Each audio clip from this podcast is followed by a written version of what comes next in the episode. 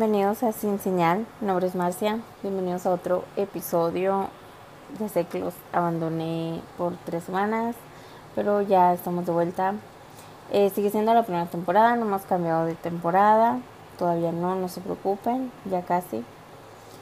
Y en el episodio de hoy les quiero hablar sobre historias de sanatorios embrujados sanatorios, asilos, hospitales, como lo quieran llamar, prácticamente lo mismo. Algo muy hablado siempre, eh, pues son lugares donde miles de personas entran y salen diario. La mayoría de ellos ya no salen vivos, ya sea médicos, enfermeros, pacientes, visitantes, etc. Y hoy voy a empezar por hablarles de un hospital en Ciudad de México, el Hospital Juárez. Este hospital es construido desde 1847, pero una de las historias que más marca este hospital ha sido el sismo de 1985. Una de las torres del hospital se desplomó, terminando con la vida de casi mil personas. Y es donde surge la historia de la planchada, que se trata de una enfermera de uniforme perfectamente limpio y planchado, que se pasea por los pasillos del hospital atendiendo a los enfermos más graves en el silencio de la noche. Imagínense que en medio de la noche toque ronda y que en la que llegue sea un fantasma, que no sea una enfermera, la verdad me se me haría mucho miedo. Que igual, claro, me imagino que muchos pacientes a lo mejor no saben de momento qué es ella, aunque dicen que pues se habla mucho de ella. Dice la leyenda hasta hoy en día se habla mucho entre enfermeros, doctores y pacientes, como si fuera de lo más normal. Pues quiero quiero pensar yo que a lo mejor como la ven tan bien vestida, todo el uniforme bien planchadito y todo, pues a lo mejor si se dan cuenta que es un fantasma, que es ella. Pero pues a la vez que miedito, ¿no? Pero bueno, dicen que el origen es un misterio, pero que su presencia sí es segura. O sea, no saben de dónde surgió bien bien esta historia o por qué ella se aparece. Eh, pero pues dicen que su presencia sí es un hecho y que hay muchos testigos al respecto. Otro hospital, vamos a hablar también, es del Hospital St. Ignatius. Este hospital se encuentra en Colfax, Washington, Estados Unidos y fue establecido en 1892 por las Hermanas de Providencia y estuvo en función hasta 1964, cuando cerró porque se abrió otro hospital, se abrió el Whitman Community Hospital. Y este, ya que cuando cerró sus puertas como hospital, después el hospital sirvió como asilo hasta el 2000 y en el 2003 cerró ya totalmente sus puertas y fue abandonado. En 2015 abrió sus puertas al público para tours, ya que muchos aclamaban que estaba embrujado. Y se dice que se recaudó alrededor de 30 mil dólares entre 2015 y 2016. Y todas las ganancias se fueron a la Cámara de Comercio de Colfax. Eh, de hecho, está marcado como uno de los lugares más embrujados en América y se dice que alrededor de unas 25 mil personas murieron en él. Ahorita creo que tiene otros dueños, ya no es eh, como del gobierno, se puede decir. Sin embargo, el lugar sigue abandonado, este, sigue en ruinas, tiene cámaras de seguridad, este, está cerrado porque mucha gente empezó a entrar y lo empezó a vandalizar pero este ya o sea ya no está para tours pero tampoco lo han arreglado no han hecho con él o sea el, edificio ahí sigue. Eh, este hospital tenía su propio crematorio y se dice que en el cuarto 311 se aparece un fantasma llamado Rose que es amigable y en el 315 está un paciente muy enojado de nombre Michael que también dicen que pues, mucha gente lo ve. El último piso era donde vivían las monjas el primer piso viene siendo el sótano, que estoy casi segura que ahí era el crematorio. Y pues son cuatro pisos a la vista, ¿no? El, lo que viene siendo el segundo, tercero y cuarto es donde estaban pacientes. El cuarto era donde se hacían cirugías y todo. Y el quinto piso, o sea, este, era donde vivían las monjas. Entonces eran cuatro pisos a la vista y pues es, uno es viene siendo donde tú entras y luego ya subes a los otros pisos y si bajabas al primer piso pues venía siendo el sótano. Eh, también dice que en el baño de hombres del sótano, eh, ahí donde es, o sea, el primer piso es donde tienen mucha actividad. Se dice que en todo lugar puedes oír ruidos, te empujan, te jalan y hasta ver sombras o caras a través de las ventanas. Otro lugar es el sanatorio Waverly Hills en Louisville, Kentucky, Estados Unidos. Este lugar abrió sus puertas en 1910 para alojar pacientes afectados por tuberculosis, ya que esta ciudad se encuentra en muchos pantanos y humedad hacia un terreno fértil para la diseminación de la bacteria causante a la tuberculosis. En ese entonces pues no había cura y se creía que el sol y el aire fresco traían beneficios para los enfermos y parece que existen fotografías donde pues puedes ver a los pacientes este, tomando el sol en verano y tanto en la nieve. Sin embargo, hubo cientos de muertes y pero este lugar tenía también un piso exclusivo, el quinto piso, reservado para los enfermos mentales. Y se dice que los sometían a tratamientos inhumanos, incluyendo choques eléctricos. Y pues ocurrieron tantas muertes por todo el hospital que sí sé que la mayoría fueron en el quinto piso. Se calcula alrededor de 9.000 muertes. Y aunque dicen que este número es falso, que realmente pasaron muchas más muertes que estas. La mayor parte de las muertes ocurrieron durante la Segunda Guerra Mundial para mantener eh, alta la moral de los pacientes. Mm, que los pacientes Mm, no se asustaran, este, lo que hacían era que los cuerpos de los fallecidos eran llevados fuera del hospital a través de un túnel secreto. Así nadie veía nada, nadie decía nada y pues no había quien se asustara. También dicen que la mayoría de las muertes no fueron por enfermedades.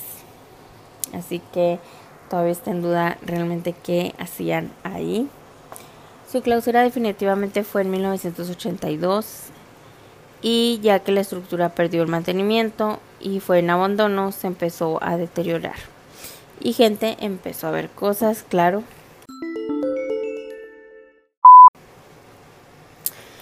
Se dice que los fantasmas más visibles era el de un niño que se dejaba ver por el hospital, también una niña jugando con una pelota de cuero en el tercer piso y el de una mujer con cortes en las muñecas pero en particular la habitación 502, claro, en el quinto piso. Se dice que en 1928 una enfermera se suicidó dentro de esta habitación. En 1932 otra enfermera que trabajaba en el hospital perdió la vida supuestamente porque se lanzó desde una ventana en la habitación 502, pero muchas personas afirman que fue empujada. Eh, también cuando recién se abandonó el hospital dicen que se veían las luces encendidas y ruidos por los pasillos. Mm, no sé ustedes cómo la ven. Este, este lugar, sí, la verdad, se veía bastante espeluznante. Pero no se ve que esté marcado como de los lugares más embrujados en toda América como el Saint Ignatius, que sí es uno de los lugares más embrujados en América. De hecho, creo que está en el lugar séptimo.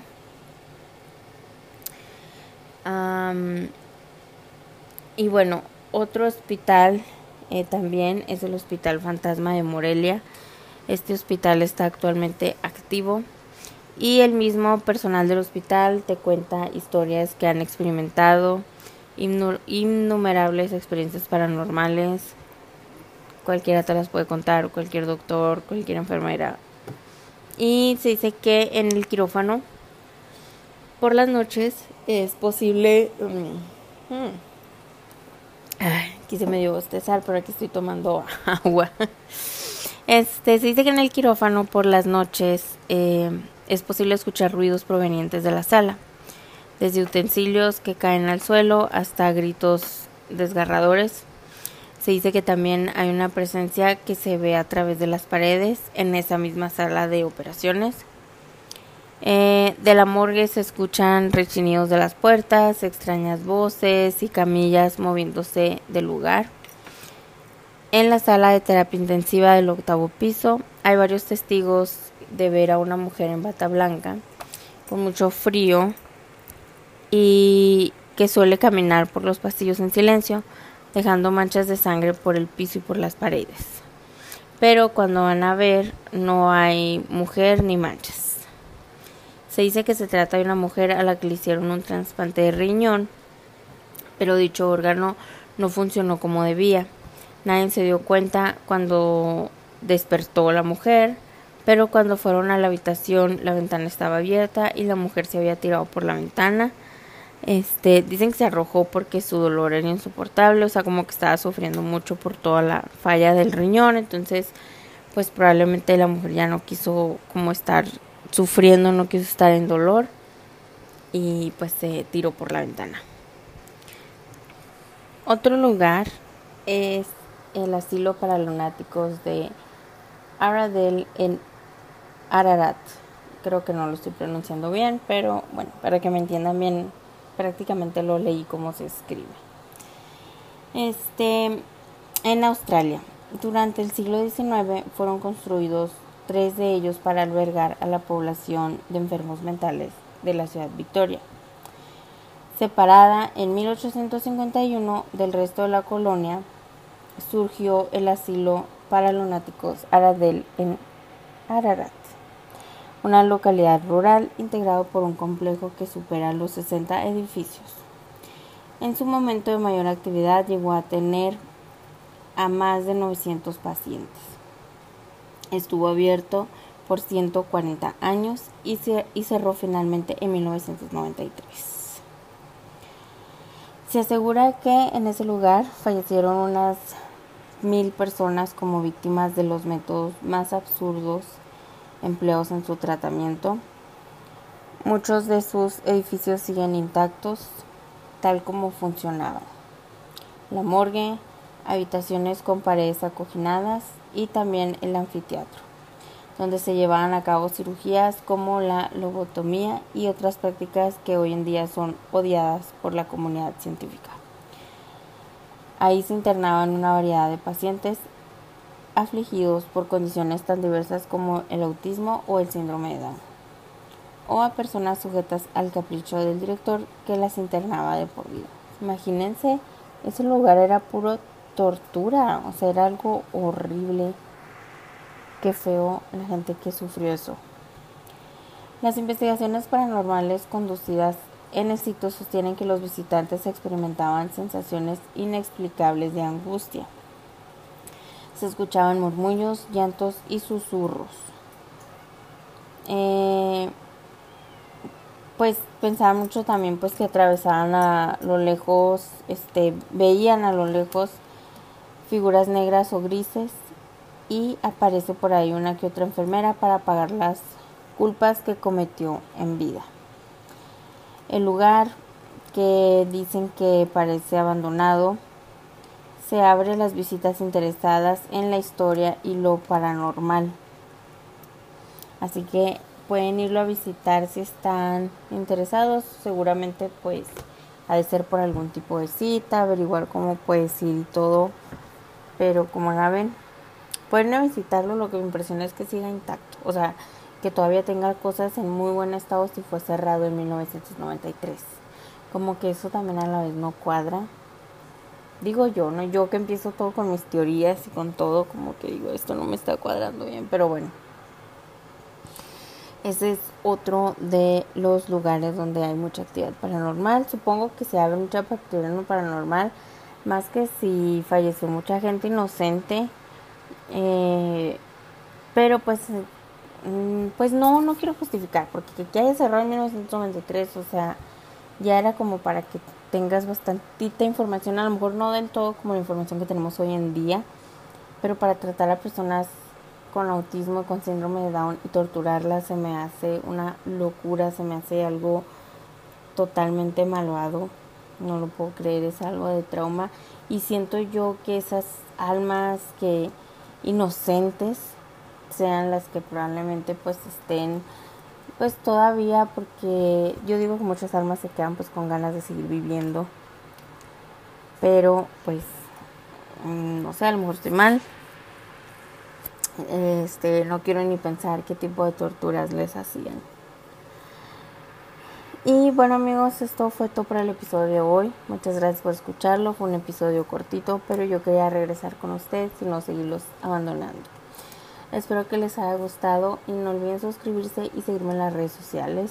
Si tienen alguna historia que compartir, pueden mandarla a cincenalpodcast.gmail.com sin la ñ y nos vemos el próximo jueves.